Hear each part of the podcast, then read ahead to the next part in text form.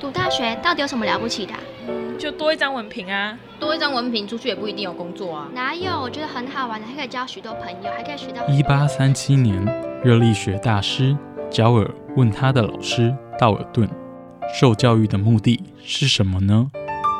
道尔顿说：“教育的目的在鼓励学生从事基本的问题探索。”学有许多课程，目的不是让你得到高分，而是让你了解自己。欢迎收听由慈济大学教育团队制作主持的《大学了不起》。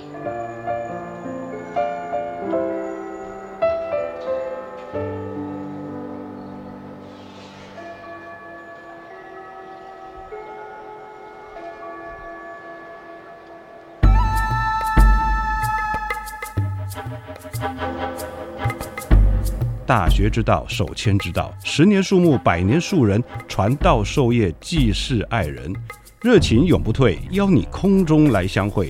您现在收听的是优质好节目《大学之道》。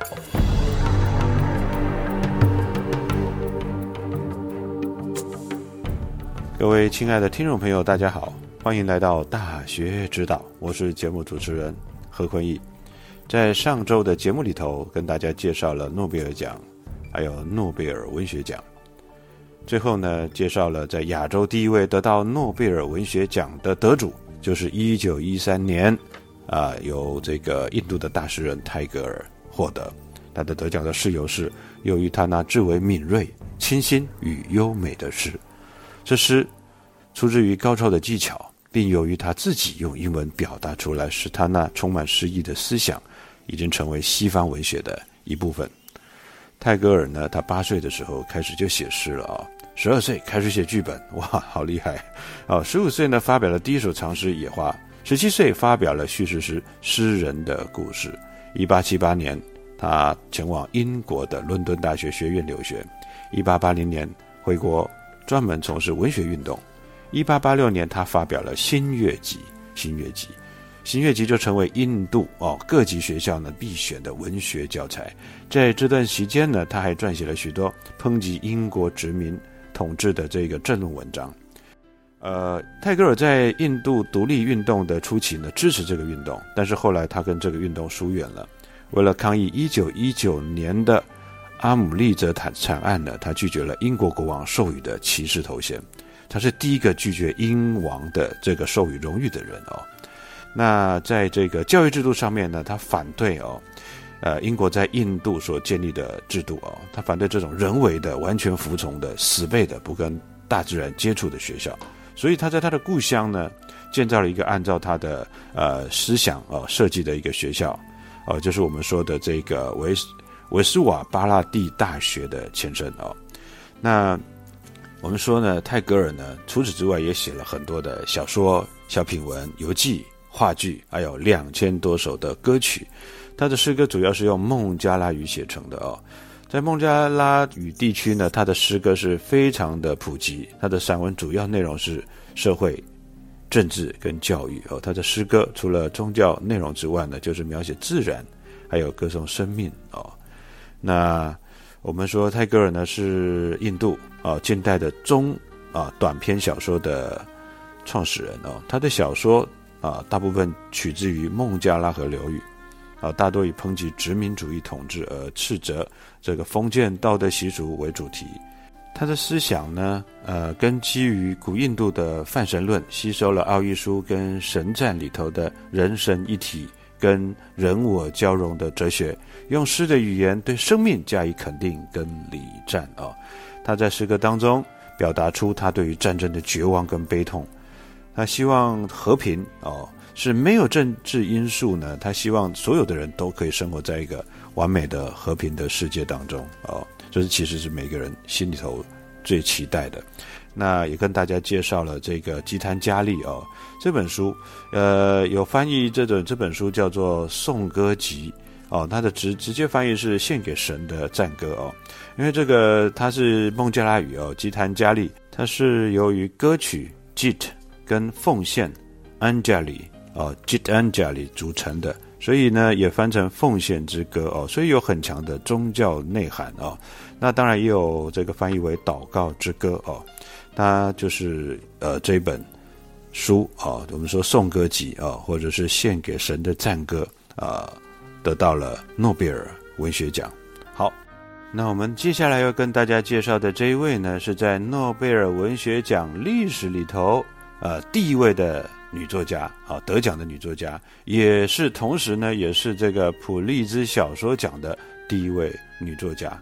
那她呢的写作呢，跟中国有很深的关系，可以说中国呃的这个文化跟历史是她得奖的小说的养分哦。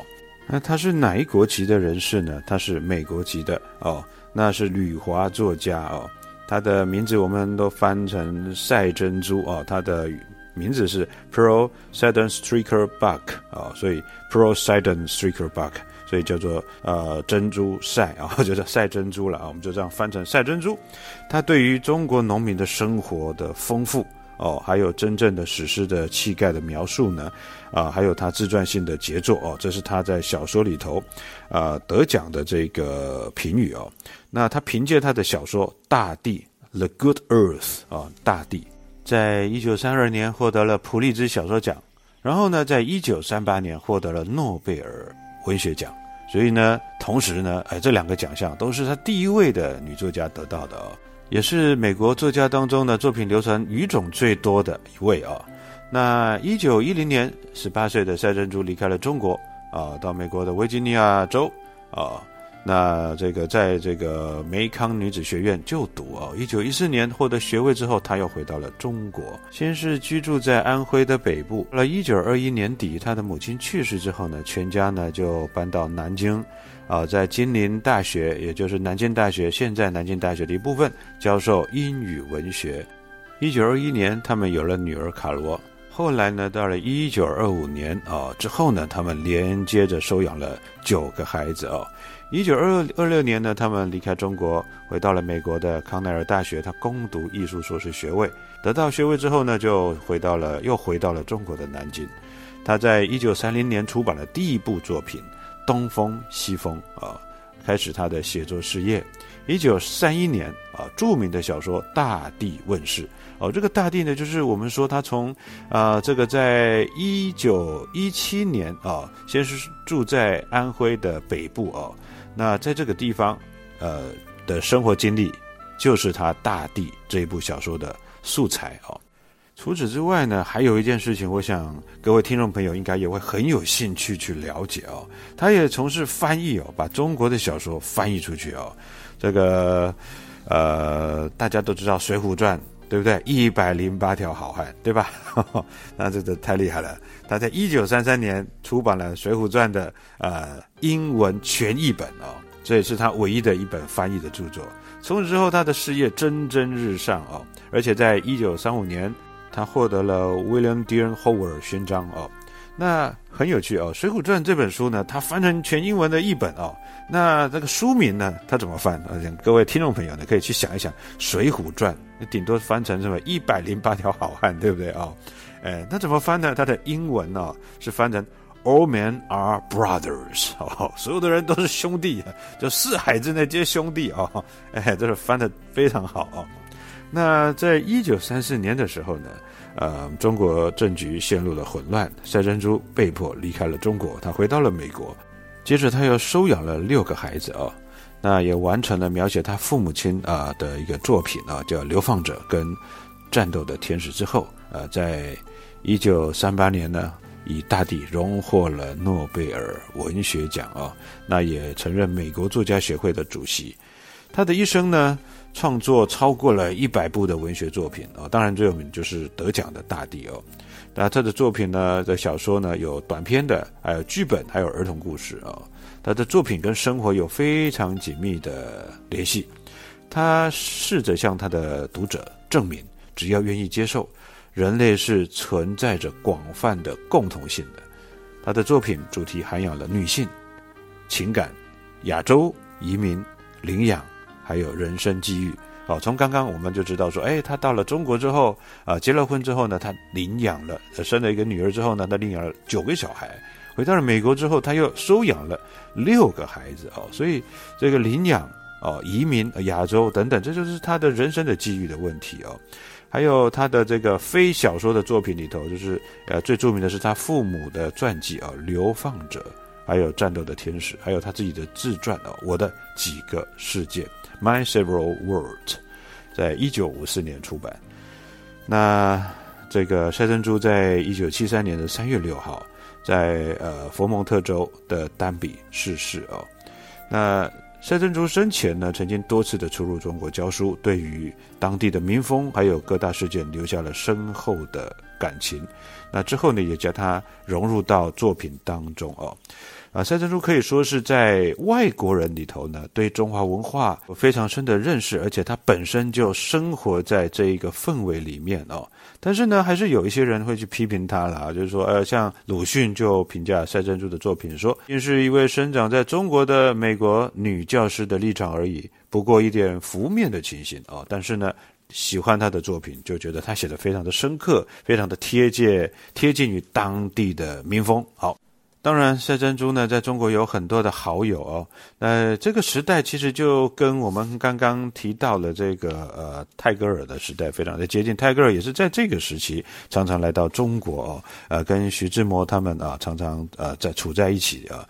那赛珍珠的中国好朋友里面，当然也有徐志摩，还有呃林语堂哦，还有胡适这些人。呃，赛珍珠甚至于还邀请林语堂呢，在美国发表他的作品。后来。这个林语堂的《无国与无民》在美国一炮而红哦。林语堂后来因为发明了这个中国打字机哦，但 是这个这个中文打字机这个好像他发明，但是好像呃销售量不是挺好哦，这个有点小破产啊。曾经向赛珍珠借钱受到拒绝哦，两个人在美国还打起官司，后来形同陌路哦。这个这是他们之间的一些一些事迹哦，甚至于在愤怒的当下，林语堂说了一句话：“我看穿了一个美国人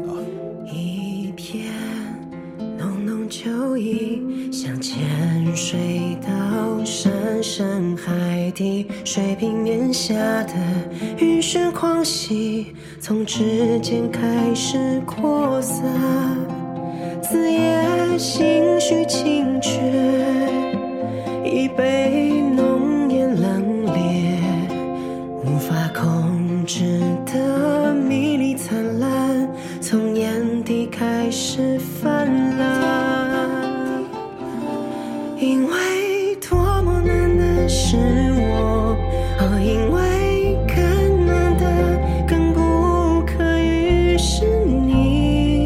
可是相信我，最难的、最难的是相遇。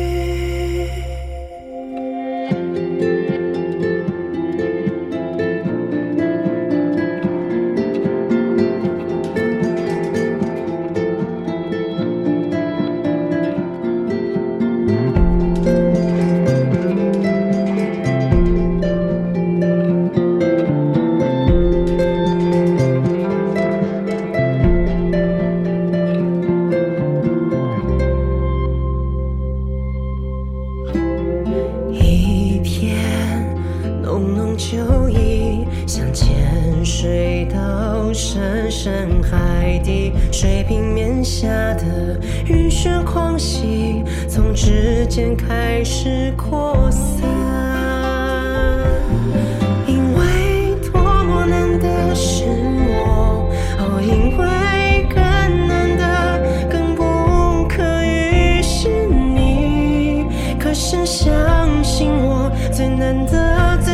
是想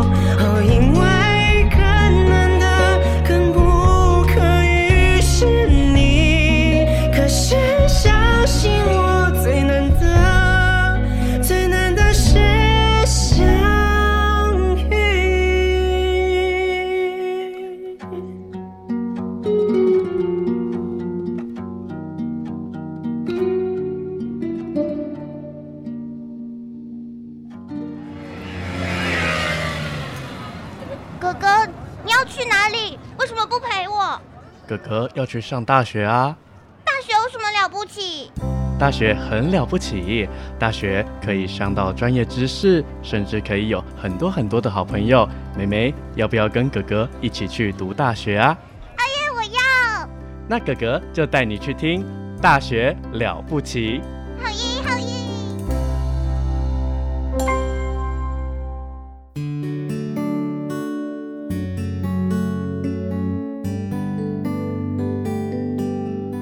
好的，各位亲爱的听众朋友，现在要跟大家介绍的下一位啊，这个文诺贝尔文学奖的得主，我个人非常喜欢他的作品，他是一九八二年的诺贝尔文学奖得主，也是这个二十世纪我们说是呃最伟大的西班牙语的作家哦，也是最有影响力的作家之一。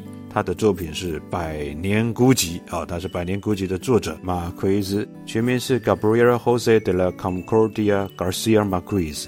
那他的这个首姓父姓呢，就是 Garcia，次姓母姓呢是啊母亲的父亲啊，这叫马奎斯，但是大家就叫他马奎斯啊。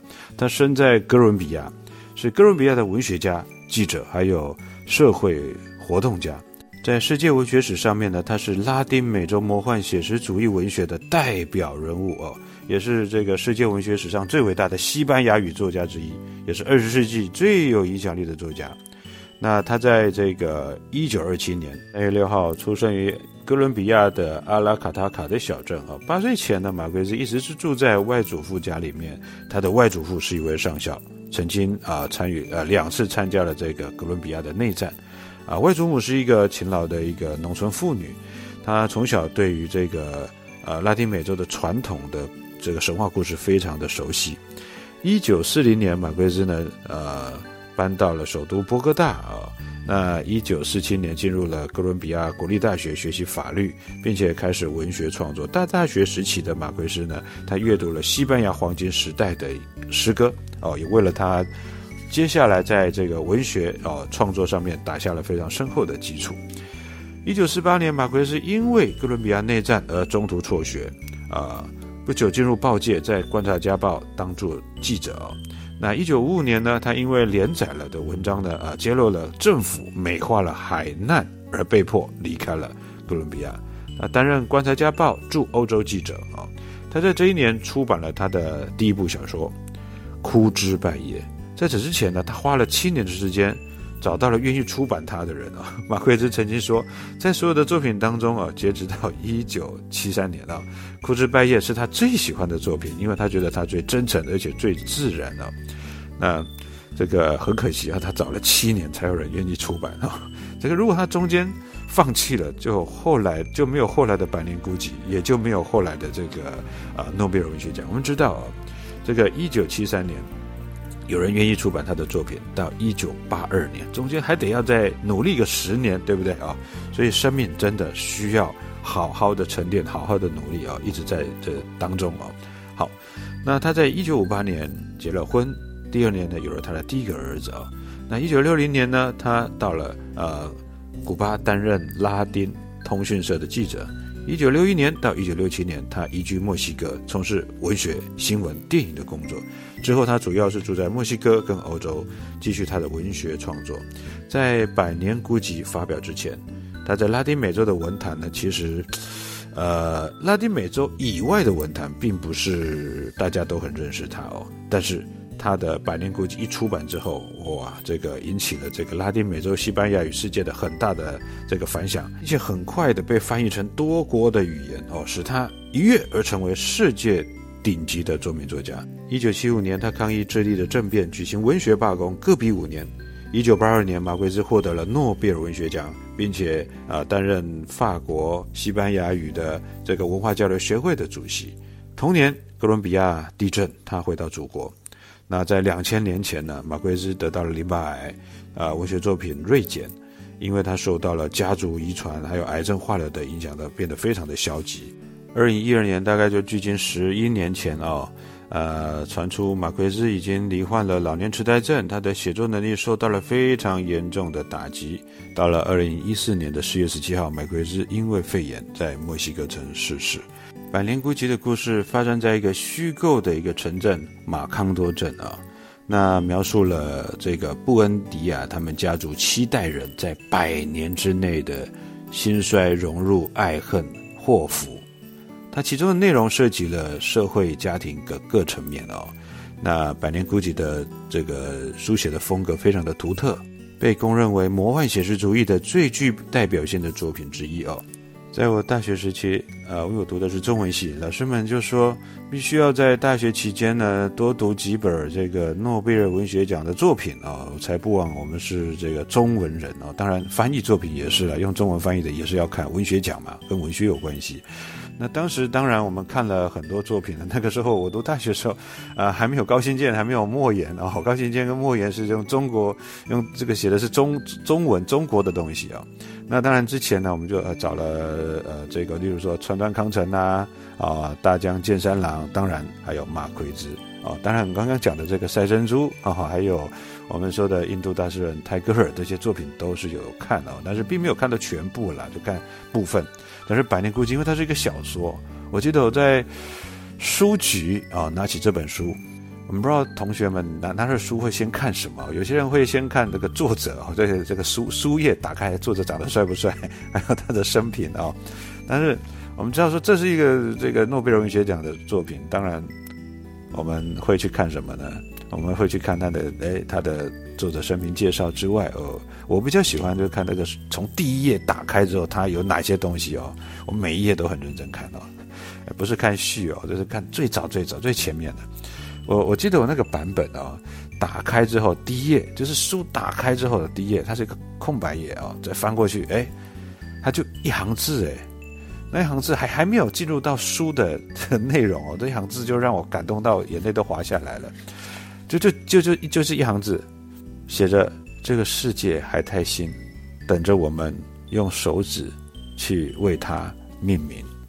在很多人，我问过很多人，他说这句话蛮稀松平常的呀。但是我在当下拿起来，就这一第一页，我就不知道怎么回事，就内心有很多的感动，就滑下来。我想说，我们身处在这么资讯这么呃资讯这么多的一个时代哦，怎么会这个世界还太新呢？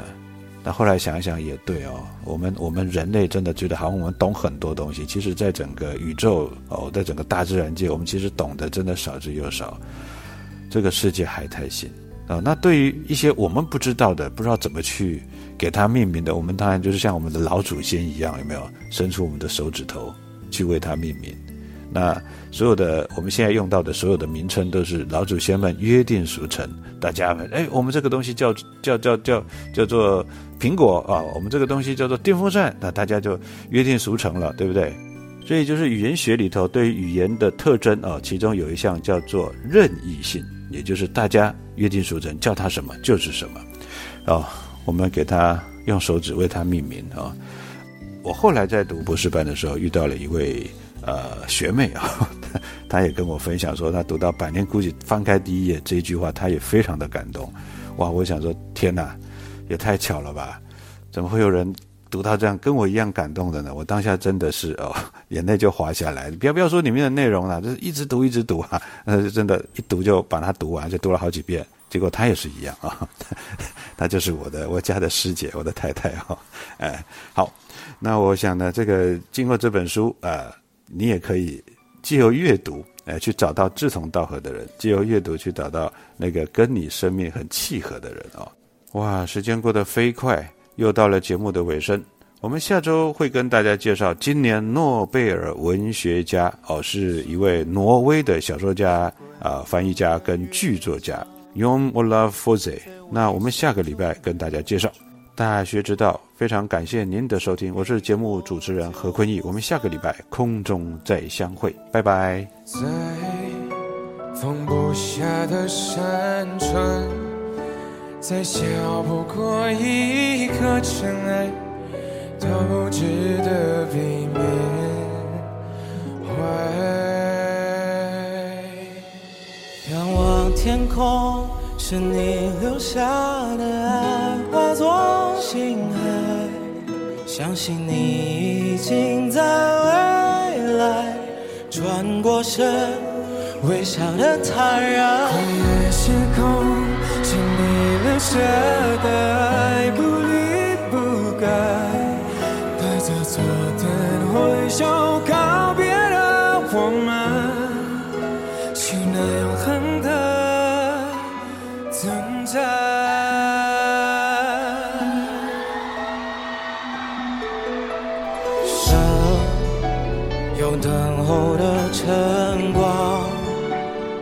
看遍繁星聚散，人间的暑寒难一尘不染。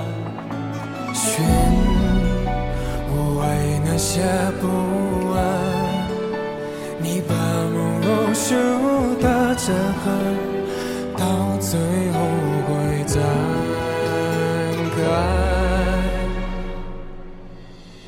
仰望天空，你留下的爱，化作星海。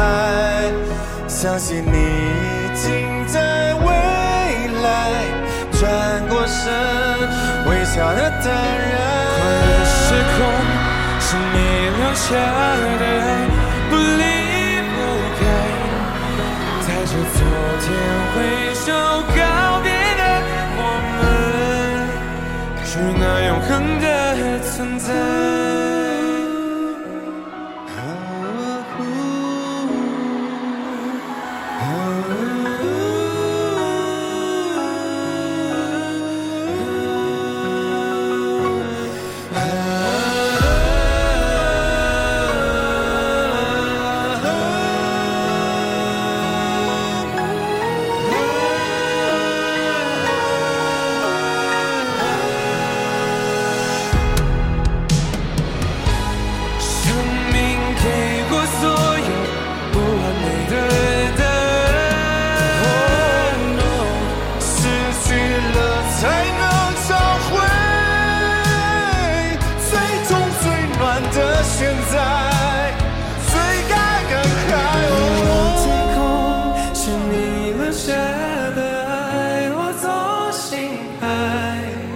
相信你已经在未来，转过身，微笑的坦然，